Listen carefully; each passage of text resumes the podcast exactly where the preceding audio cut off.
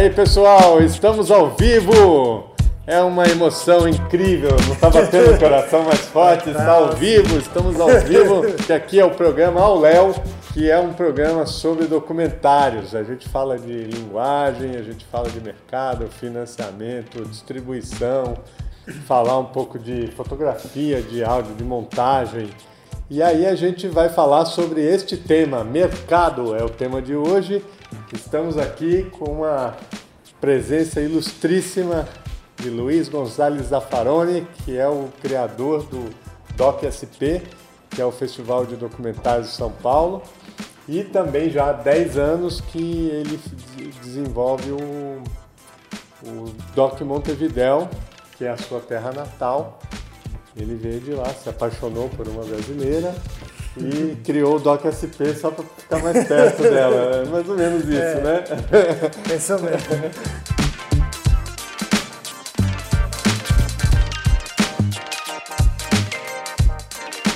Vamos começar por aí?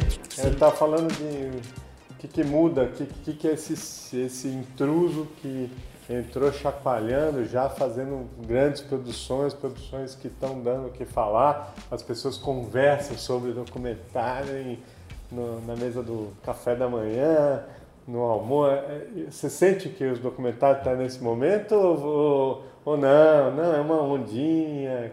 Bom, não sei assim na, nas conversas de café da manhã, mas o que eu vejo, sim, mesmo na própria comunidade de profissionais, é, cresceu muito.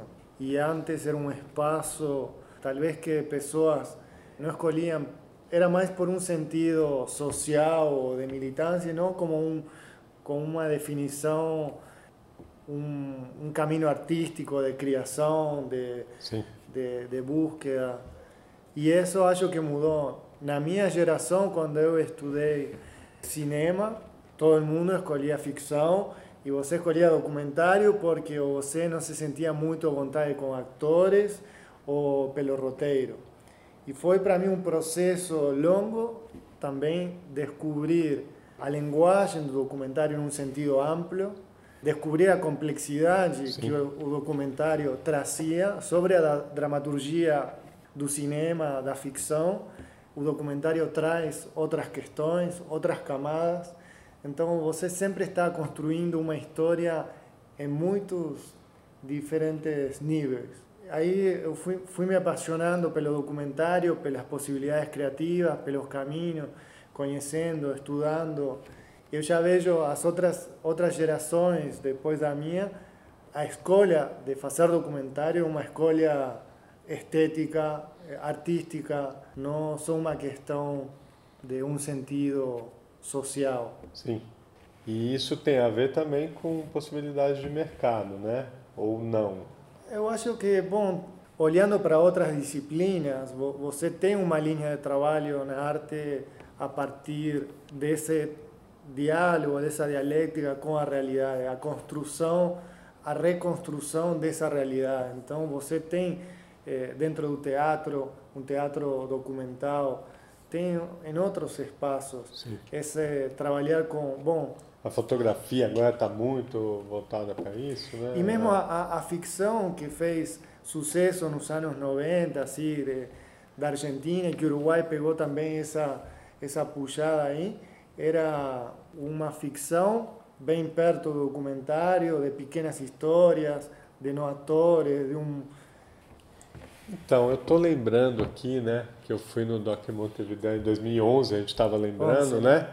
E eu fiz o Controvei. Eu estou lembrando do Otávio Retino, o grande pesquisador, documentarista. Ele fez um documentário muito importante nos anos 60, que tentava, dentro da ideia do pensamento do Otávio, tem essa coisa de se criar para combater a, a força de Hollywood, que é avassaladora, né? eles chegam com muita força nos mercados locais, né? É, chegam para destruir mesmo o mercado local, para botar outro lugar no lugar, quando tem, como era o caso do Brasil, que tinha um bom mercado interno, né? a gente tinha um mercado, o segundo mercado de cinema no mundo, né? E o Otávio dizia muito dessa coisa do mercado. Se a gente criar um mercado ibero-americano, um mercado comum de documentários, aí eu estou puxando a sardinha para o nosso sim. lado, mas ele falava de, de maneira geral, falando de audiências, de audiência ibero-americana, porque dizia que as nossas, as nossas realidades elas são confluentes, né? Coisas que acontecem na Argentina é, são mais próximas da nossa realidade do que aquilo que acontece no subúrbio dos Estados Unidos. A língua é mais próxima da gente. Ele falava de uma cadeia de força, Sim. de resistência que se fazia com, principalmente com os cineastas. E isso tem a ver com a escola de Cuba, tem a ver com, com as cabeças que estavam se formando ali, né? Você vê hoje, aí falando já da nossa realidade, você vê hoje uma possibilidade real ou isso não importa mais? É global, já é digital, você vai para qualquer lugar. Não adianta mais fazer esse esforço político, né? Vamos dizer assim. Eu acho que o esforço político sempre faz sentido trabalhar nele e, e construir as condições. Digo, a, a sociedade e os atores do próprio mercado têm que construir as regras de funcionamento. E isso sim, é um trabalho permanente e constante. Depois, eu acho que o, o cinema tem que se defender como cinema. E aí eu acho que tem o, o alcance, o, o mundo todo, não?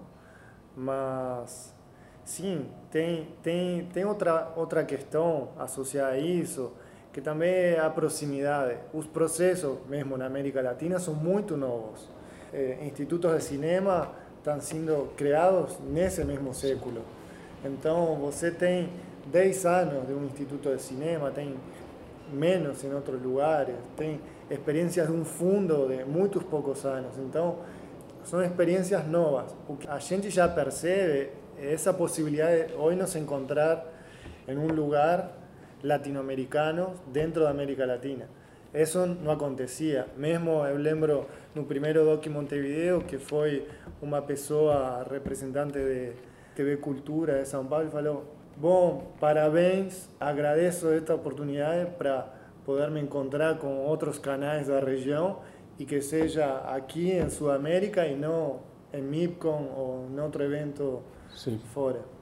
Então, essa proximidade das pessoas, de interagir, de compartilhar experiências, também eh, criam oportunidades de negocio, de sustentabilidad de la profesión, de mantener vivo algo, porque todo comienza a partir de un relacionamiento humano, de una confianza, de una voluntad, de una admiración también por el otro.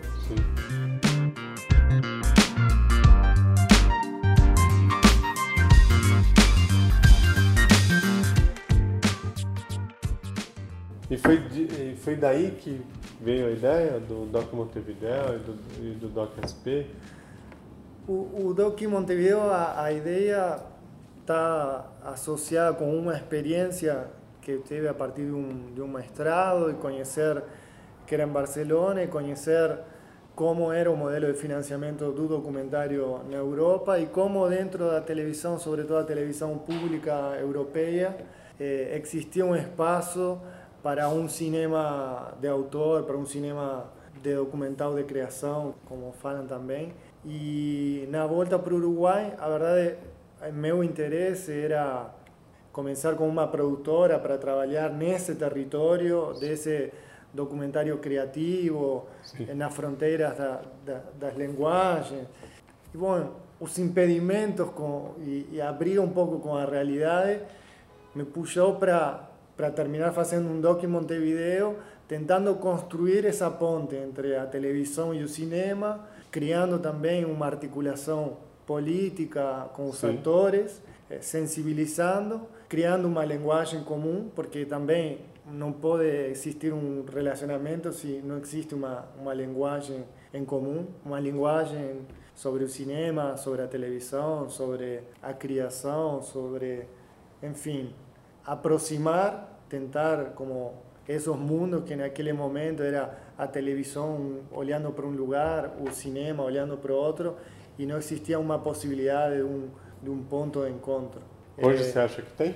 Bom, Mas... a, aqui a evidência no Brasil, a partir do, do fundo sectorial, a, a, participação da TV a cabo, sobretudo os canais super brasileiros, é uma experiência que, que isso pode, pode acontecer.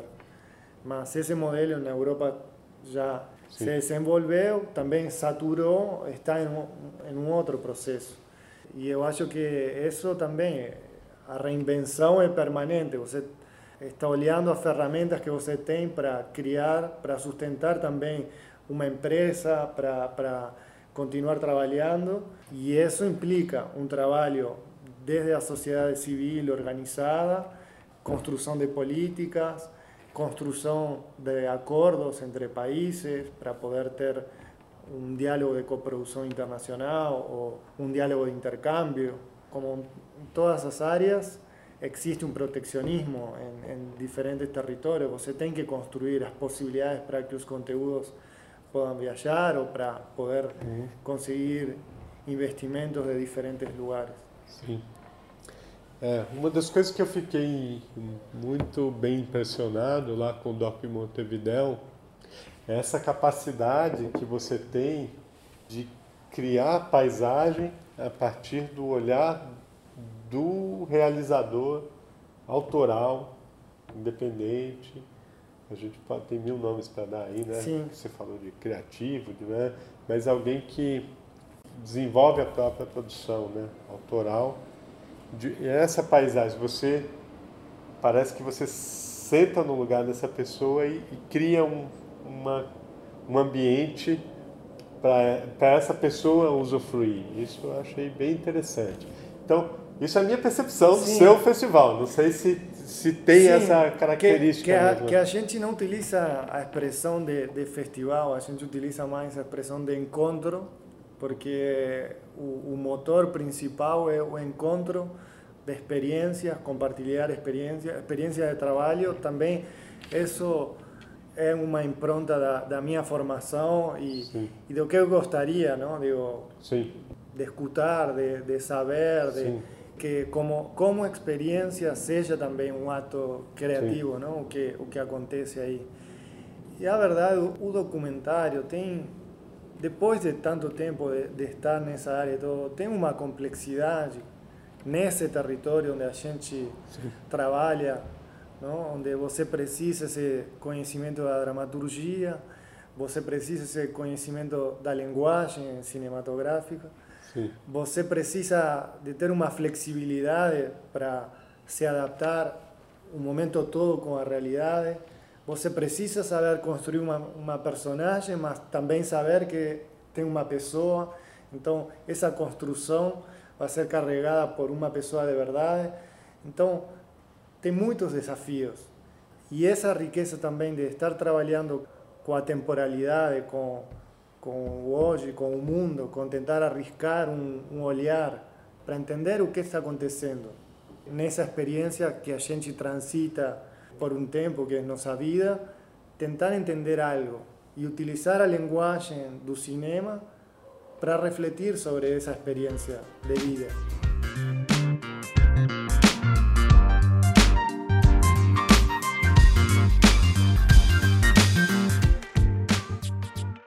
Você gosta dessa expressão latino-americana? É, a gente incorporou e é. existe um sentimento. Sim. Que tem essa história, né, de que a, a latino-americana, essa expressão foi criada dentro do, da inteligência é, norte-americana, né, para poder localizar as forças de poder e tal, e que não é natural da gente, né, se pensar como latino-americano. É, né? Latino-americano, é. eu acho que a gente interiorizou. Bom, também tem o conceito do sudaca, não, como é sul-americano migrado para a Europa el latino, que cuando você fala el latino es como uma extensão de, de Miami, é mais Sim. Centro-América ou Caribe. É... Pois é. Mas vamos voltar vamos nossa. Voltar a gente está aqui, nós dois olhando para uma paisagem.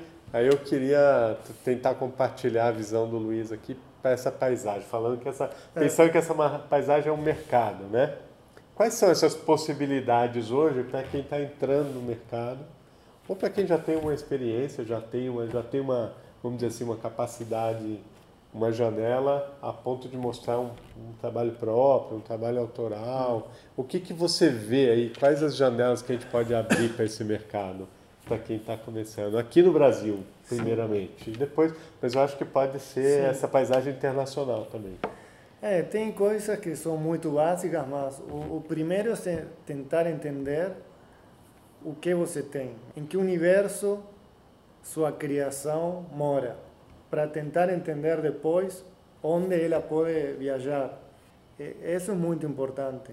Compreender dentro do universo fílmico das referências da TV, do cinema, do o que seja, para saber onde ela pode habitar. Em termos de linguagem ou em termos de público? Falando em mercado, né? Ambos, Os dois. porque a partir de, da linguagem, a partir do formato, a partir das características desse conteúdo, ele vai ter uma melhor moradia em um certo lugar ou em outro. Então aí isso é um primeiro trabalho a você que você precisa fazer, que é descobrir o seu filme, descobrir o seu projeto, descobrir o seu conteúdo e pensar onde você visualiza esse conteúdo como primeira plataforma, por falar agora, ou como primeira casa onde ele vai morar. E aí eh, as possibilidades são diversas é, existe sim a possibilidade que você trazia antes, não? É, hoje em internet é como algo transversal que que cruza tudo, mas pode ser um, um isso, um filme que tem um caminho que vai ser vai morar em um canal de TV, vai ter essa dinâmica, vai estar numa plataforma on demand desse próprio canal, ou, ou não, vai, vai ser a experiência social do cinema, os festivais, que são o ponto de encontro maior para esse cinema, e bom, vai ser uma experiência internacional, mas presencial. E, e você ainda percebe que tem produções que eu não acho que to, todo o conteúdo é para todas as plataformas e Sim, que todo claro. tem que ser assim. E aí eu acho que também algumas respostas que pode achar-se por exemplo, os números do cinema para o, o documentário no Brasil são muito ruins. Mas esse número é o número do cinema comercial tradicional. Aí não está o festival, aí não está um circuito alternativo, aí não está outros modelos. Cineclube. É, o Cineclube. É, não tem o, a distribuição é. social que está bombando no Brasil, né? Então, as referências também têm que ser mais amplas para medir, bom, esse, esse, esse conteúdo, essa produção atingiu que público? Bom, onde? Ainda falta, não estão os instrumentos para fazer esse mapeamento certo hoje à disposição. Sim. Mas, voltando, eu acho que o primeiro você precisa ver qual é a sua história, como você está pensando contar essa história e o que você imagina ou para onde você está pensando ir. Aí também tem uma figura que é o sale agent, ou pode ser um distribuidor que tem um, uma experiência de trabalho internacional, que ele vai saber indicar ou vai, vai fazer essa ponte.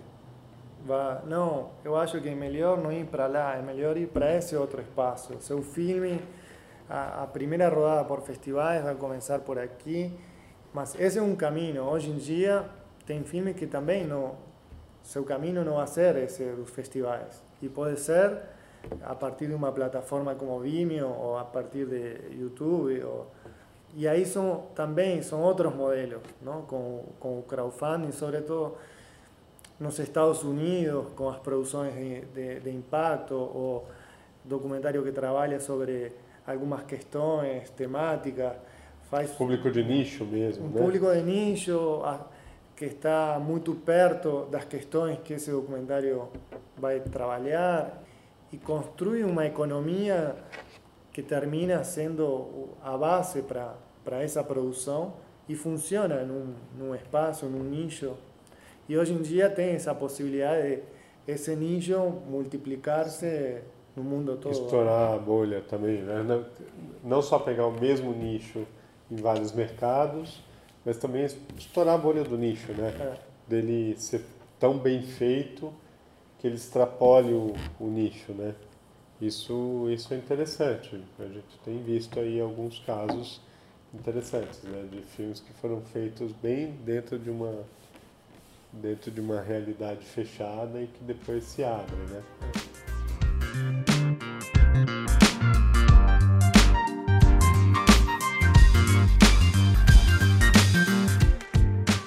A gente trabalha aqui nos dockmakers, lá na, na, nessa questão dessa plataforma que a gente ainda está moldando e tentando ver para onde vai. A gente pensa muito num tipo de produção que é maker, que é, o, é câmera na mão, ideia na cabeça, uma câmera na mão, que a gente está tentando localizar esses fazedores de documentários que são makers mesmo, que fazem de tudo, filmam, criam a história, editam, põem no ar, distribuem, blá, blá, blá. Então ele tem um modo de produção que é muito artesanal, mas tem uma cabeça que é muito industrial.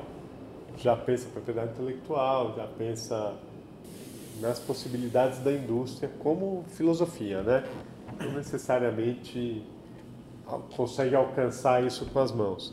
E um mercado de, de nicho, justamente pensando nesses novos modelos de financiamento, crowdfunding e novos modelos de licenciamento e distribuição, né? principalmente vídeo on demand. Então, essa, essa, nós estamos falando de um tipo muito específico sim, de documentário, documentário e de um tipo de produção específica com um tipo de, de alcance de público específico, mas que a gente acredita que isso tem essa capacidade de estourar essa bolha, que eu penso no público como uma pedrinha no, no lago que vai ampliando e vai pegando novos públicos, né? Aí uma pergunta ainda específica sobre esse, esse fenômeno que a gente está falando. Você acredita, é, isso tudo o mercado é muito incipiente no Brasil, né? Você é, acredita é, que ele... É. Para o mundo todo. Eu acho que a, as novas gerações, que você tem também o que aconteceu no, no mundo da publicidade, não? a publicidade pautava na TV, agora começou a pautar, agora não, já faz tempo, está pautando em todos lados. O valor das produções eh, mudou, concentrou em algumas poucas grandes, mas não é isso que tem muitas produções grandes e, e começa a ter produções mais pequenas e pulverizar em outras. E aparece também o influenciador, agora como, como um capital, como un, como un vehículo de comunicación, no solo a plataforma, sino es influenciador. Y es influenciador con la conciencia que el valor es audiencia que él tiene. Entonces, esas nuevas generaciones, él ya tiene ese sentido que trabajan en la media, en internet, y ese sentido da, da construcción de audiencia y del valor da, da audiencia que ellos consiguieron construir. Eu lembro uma, uma palestra também, um, eh, vice-diretor da, da Vimeo, ele começou com uma plataforma, Distrify, de distribuição alternativa. Você conseguia beber em, em qualquer site documentários dessa plataforma e tinha um modelo de negócio e você pegava uma porcentagem. E em uma palestra assim, num mercado, ele falava, bom, vocês como documentário, e oferecendo a plataforma deles, claro, não? mas o seu capital é a sua audiência. E isso é algo que vocês têm que trabalhar, construir, porque para seu próximo filme, eles vão acompanhar você. Então, é um investimento, mas é um investimento a longo prazo. Você, aí estou tentando juntar duas coisas que você falou aqui. Essa coisa dos influenciadores, né? E aí você está falando de construir audiência, então eu quero pegar coisas que estão acontecendo no mercado e que a gente está muito ligado nisso também, que são essa o influenciador, quer dizer, ele com a sua capacidade de gerar conteúdo e falar em primeira pessoa, isso é uma tendência que para mim está cada vez mais desgastada Sim. já no documentário, mas é uma tendência de fazer filmes em primeira pessoa e tal. E isso casa bem com essa ideia do influenciador, né? Vamos dizer assim, né? Porque Sim. tem essa, né? E temos o infoproduto, né? O infoproduto, que tem a ver com, com essa coisa do influenciador também. O cara que tem o conteúdo ele vende um curso online, cobra pelo curso, ou seja, ainda estamos falando de um produto audiovisual que pode ter uma linguagem aproximada ao, ao documentário, ou pode ser, né? A gente pode pensar numa videoaula feita num formato documental, por exemplo.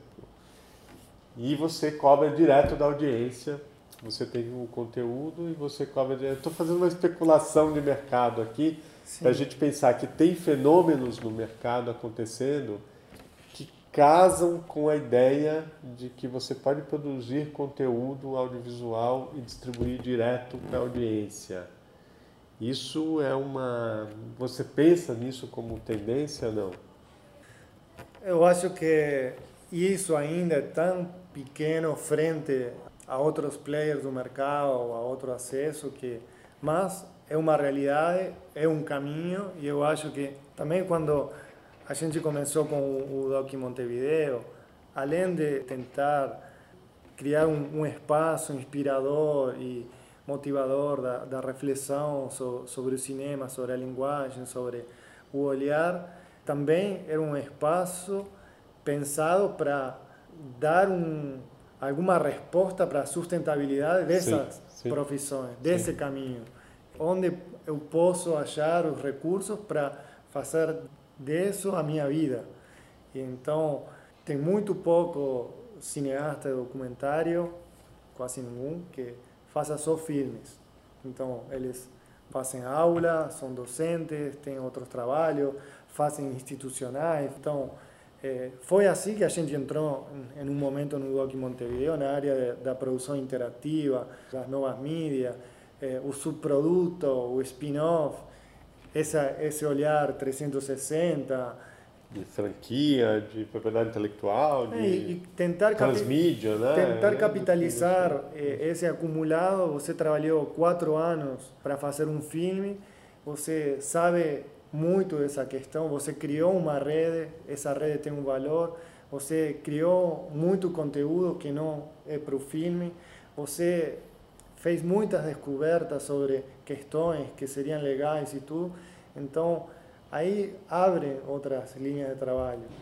Depois tem esse espaço que a gente também começou a trabalhar da, da produção de, de, impacto, não? ou seja, além do, do seu filme ter um valor como filme e tudo, qual poderia ser o, o uso que esse filme pode oferecer para a sociedade ele como instrumento são, de causa mesmo. Como né? instrumento de causa. E são fortíssimos, né? Alguns documentários, tipo O Começo da Vida, né?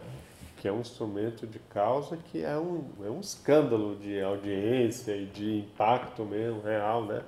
E torno é. disso você também tem, tem um outro mercado, não? Também. Sim.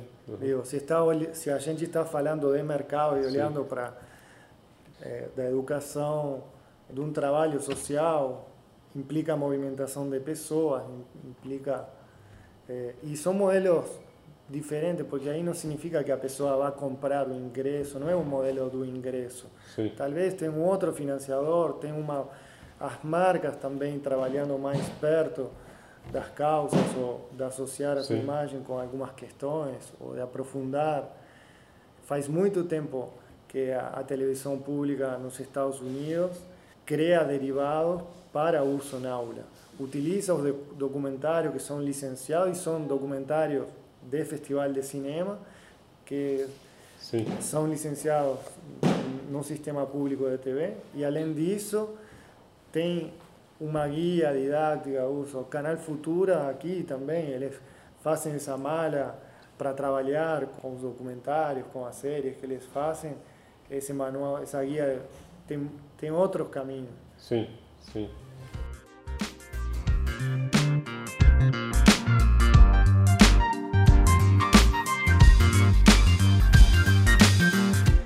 Tenta explicar um pouco esse quebra-cabeça que é o, é. o DocSP, que eu chamei erroneamente de festival, mas é um encontro de documentaristas, né? Sim. É.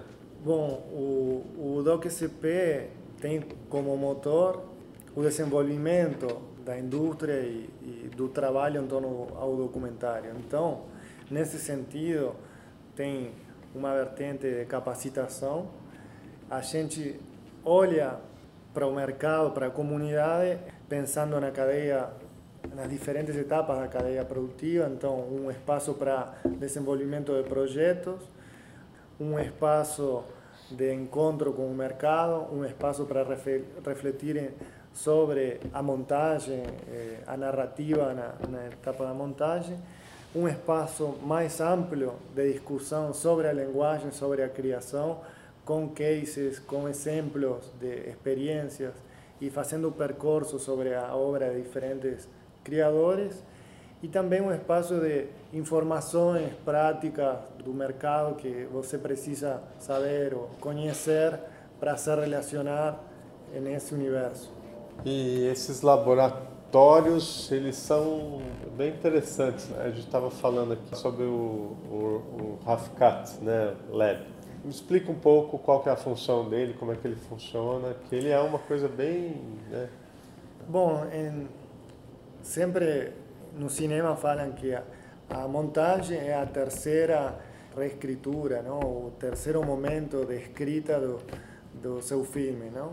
Você teve um momento no papel, depois na filmagem e essa outra. O que acontece, a diferença da ficção no documentário, as possibilidades no momento da montagem são muito maiores, são enormes. Tem muitos caminhos. É, um, um montador de ficção pode achar, mas você tem quatro planos, você não tem, às vezes, para criar a continuidade, não tem você a, a, sua margem é, mais uma questão do trabalho de, do ritmo do tempo de uma outra sensibilidade da atuação não ou seja como Sim. você monta um ator e no documentário você tem que achar o a história o roteiro? E muitas vezes é uma outra totalmente distinta daquela que começou então é um processo por isso muito duro é muito angustiante. E bom, aí a gente tenta criar um, um grupo de, de autoajuda para montadores, tanto eh, para para é tipo uma... é, um é, editores viciados, sim, editores é, incompreendidos né? é, é tanto para achar que tem um outro padecendo desse mal sofrendo como ele e também além de, de compartilhar isso, poder falar sobre o relacionamento com o diretor, não? que é uma outra questão. Ah, então é proibido estar diretor ali. Não, a verdade tem muito diretor em documentário que também montador, que, monta, que, é, mas sim. a base é um, um grupo para o, o, montador também é uma pessoa que pelo geral trabalha em uma isla, uma sim. ilha, não? É, isolado sim. um pouco. Então é criar essa, essa rede e refletir sobre o processo de trabalho com a experiência de montadores que já têm uma trajetória e, e aí analisar dois dois filmes em processo de montagem, mas que seja uma experiência para esses filmes poderem melhorar na montagem, mas também para os outros se enriquecerem dessa dessa troca. Né? Muito legal. É, quem fez isso que é incrível, que é muito muito legal mesmo. E aí tem a questão da, ro da rodada de negócios, bem interessante também, né? Porque você traz. Quem são esses players que você vai atrás, que você busca? Bom, eu, eu acho que aí no, no, no Brasil e com as possibilidades do, do fundo sectorial, TV. foi, foi uma, uma ferramenta que, que movimentou e, e esquentou o mercado de um jeito incrível. Eu sei que sempre o olhar deve ser crítico para melhorar e para é, achar melhores caminhos, melhores, mas... Ah, é um, então eu quero é, saber, mas, fala mas, dessas críticas não, mas, aí. Mas é uma ferramenta incrível e se você olha na região, difícil achar algo com, com, essa força e com essa contundência. Tanto assim que eh, no Doc Montevideo passado, a gente programou 18 filmes, seis eram documentários do Brasil vários deles é, primeira obra. E isso não acontecia, faz 10 anos que viajo por festivais e era difícil, pelo tamanho que tem o Brasil, você olhava e não achava um brasileiro, um Sim. filme, era difícil. Agora já tem um volume de produção, já tem um, uma qualidade, já tem uma diversidade que eu acho que ainda precisa mais diversidade, não? Sim, mais é... diversidade. É. Por que, que o público está. Por que, que a gente está aumentando a produção? Está qualificando? Você sente, você que tem esse olhar que está cada vez mais de dentro, né? Sim. Você é pai de uma brasileira, né? Então, cada vez mais de dentro. Não tem como não enfiar a cabeça aqui dentro, mas, mas ainda ter esse olhar mais amplo de América Latina e de Europa tal, você sente que houve uma evolução do ponto de vista da qualidade da produção? De, de... Sim, é, é, eu acho que sim, mas também são processos lentos. Então você tem que tem que investir agora.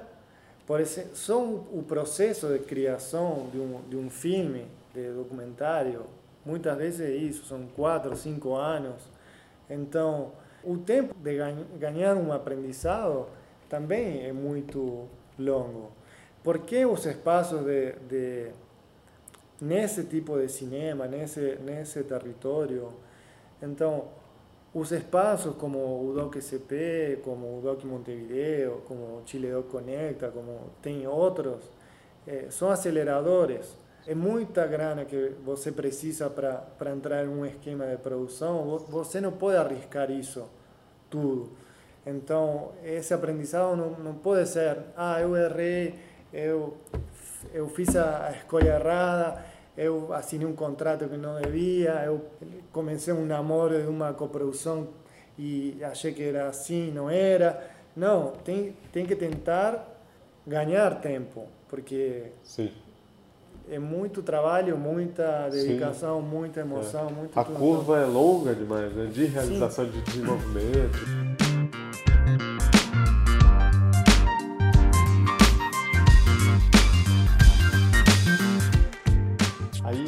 Falando um pouco do nosso sistema, né? Aí você tem lá Lei Rouanet, Secretaria do Audiovisual, que cuidaria do, do documentário e não, aí isso não vai para Ancine. Ah, não, se for longo e for para cinema, então você vai para Ancine, aí a Ancine já tem outro tratamento, mas já é um tratamento de, já enxerga dentro de um plot, vamos dizer assim, de ficção, né?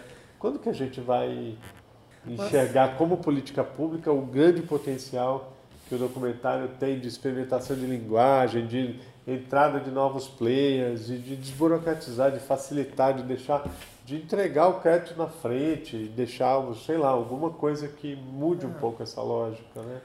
Eu acho que aí tem é isso. É, é bom ter diversidade de ferramentas de financiamento Sim. e diversidade também para fomentar a diversidade da, da produção. Mas não sei, às vezes não Sim, o documentário tem um, uma urgência muitas vezes, tem uma, uma briga, ou tem uma tragédia, ou tem o, o drama do tempo intrínseco, o, o tempo para contar a história, o tempo.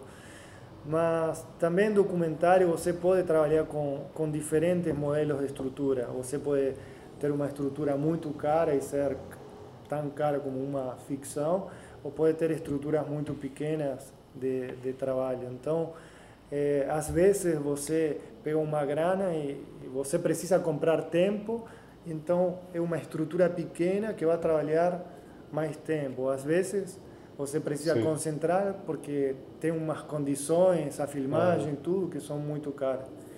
Teve uma experiência um par de anos atrás, indo a um mercado na China. China é fantástico, né? Quando você foi? E era Guangzhou.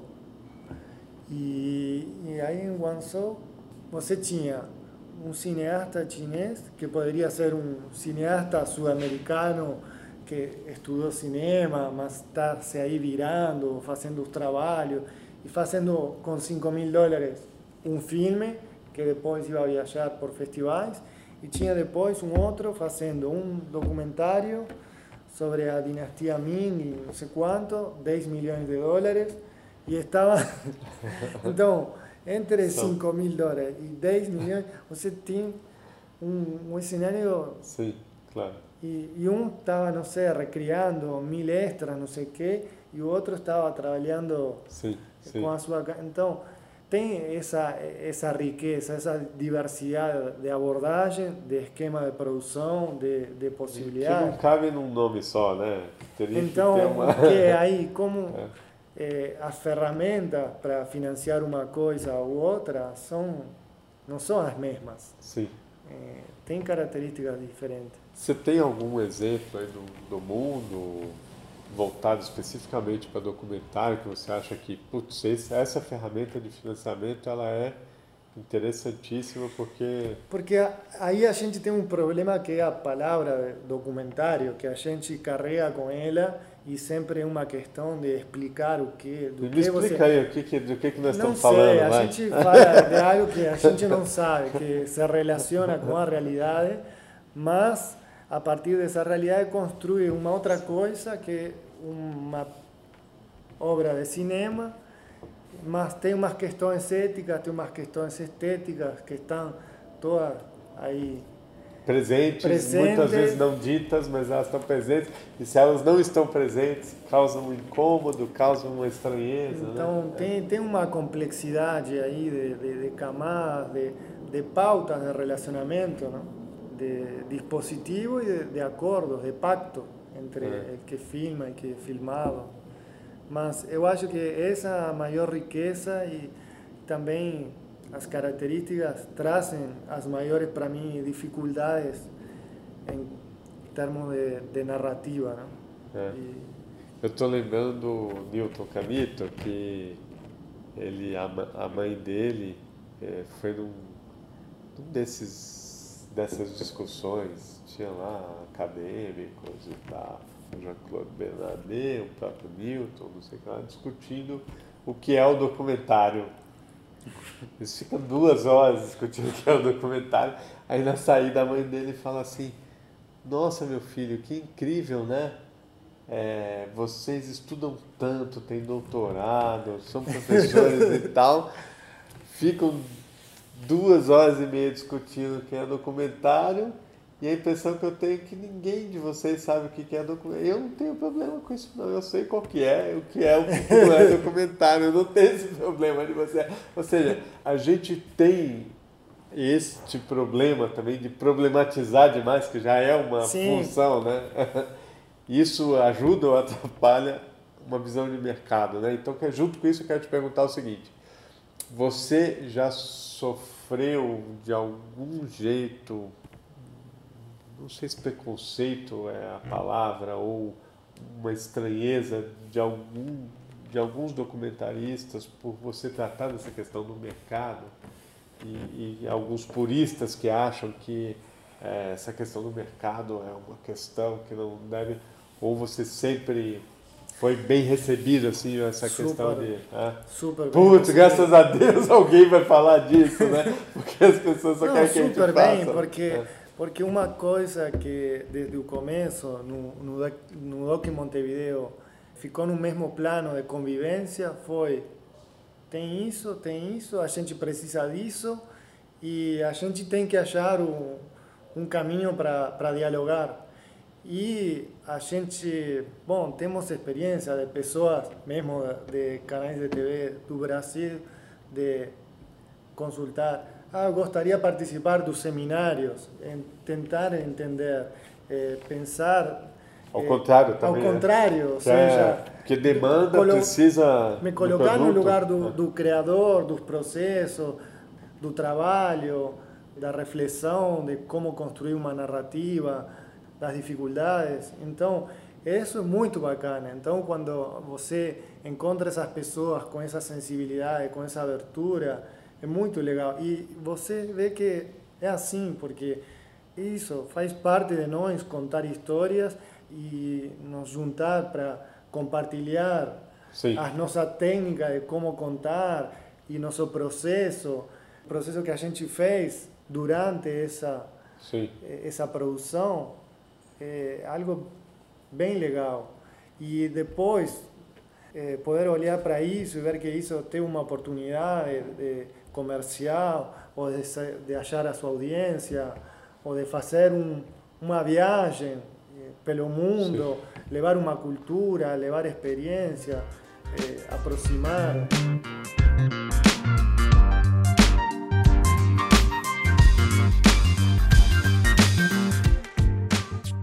Eu queria fazer uma especulação mesmo, é, futurologística. Para onde que vai o documentário, considerando tudo, a questão política, de mercado, de oportunidades? Olhando para a América Latina, eu acho que a gente, você em pouco tempo pode ver as mudanças e a evolução. Não? O, no começo era um documentário social, a saída da ditadura, o documentário militante como uma forma de reivindicar, expor um, um olhar ou um, um pensamento, ou uma propaganda também, é, uma ferramenta de comunicação social. Depois, um, uma testemunha de fenômeno social, e isso está como na essência também de, do documentário, de dar voz para quem não tem, apresentar coisas que as pessoas não, não veem. Aí você tinha trazido também esse documentário do Joe, eh, essa primeira pessoa. Eh, a gente, como linguagem, é mais novo que, que outras linguagens. A literatura já fez isso antes, então também são processos evolutivos da, da, da própria linguagem. Nesse território de, da criação, eu acho que o documentário hoje em dia tem, tem muito para crescer, para descobrir, para achar, para na parte formal, porque na na ficção a forma ficou repete muito, né? Repete, então documentário sim, cada vez abre uma nova. Né?